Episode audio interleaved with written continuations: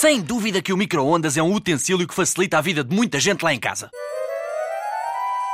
Mas não penso que foi criado por alguém que estava a pensar exatamente no que queria ou à procura de uma solução para aquecer alimentos de uma maneira rápida. Em 1945, o engenheiro Percy Spencer estava a trabalhar com uma empresa americana de produção de armas e equipamento militar. Enquanto trabalhava por esta altura, reparou que as ondas eletromagnéticas emitidas por um radar derreteram um chocolate que estava no seu bolso.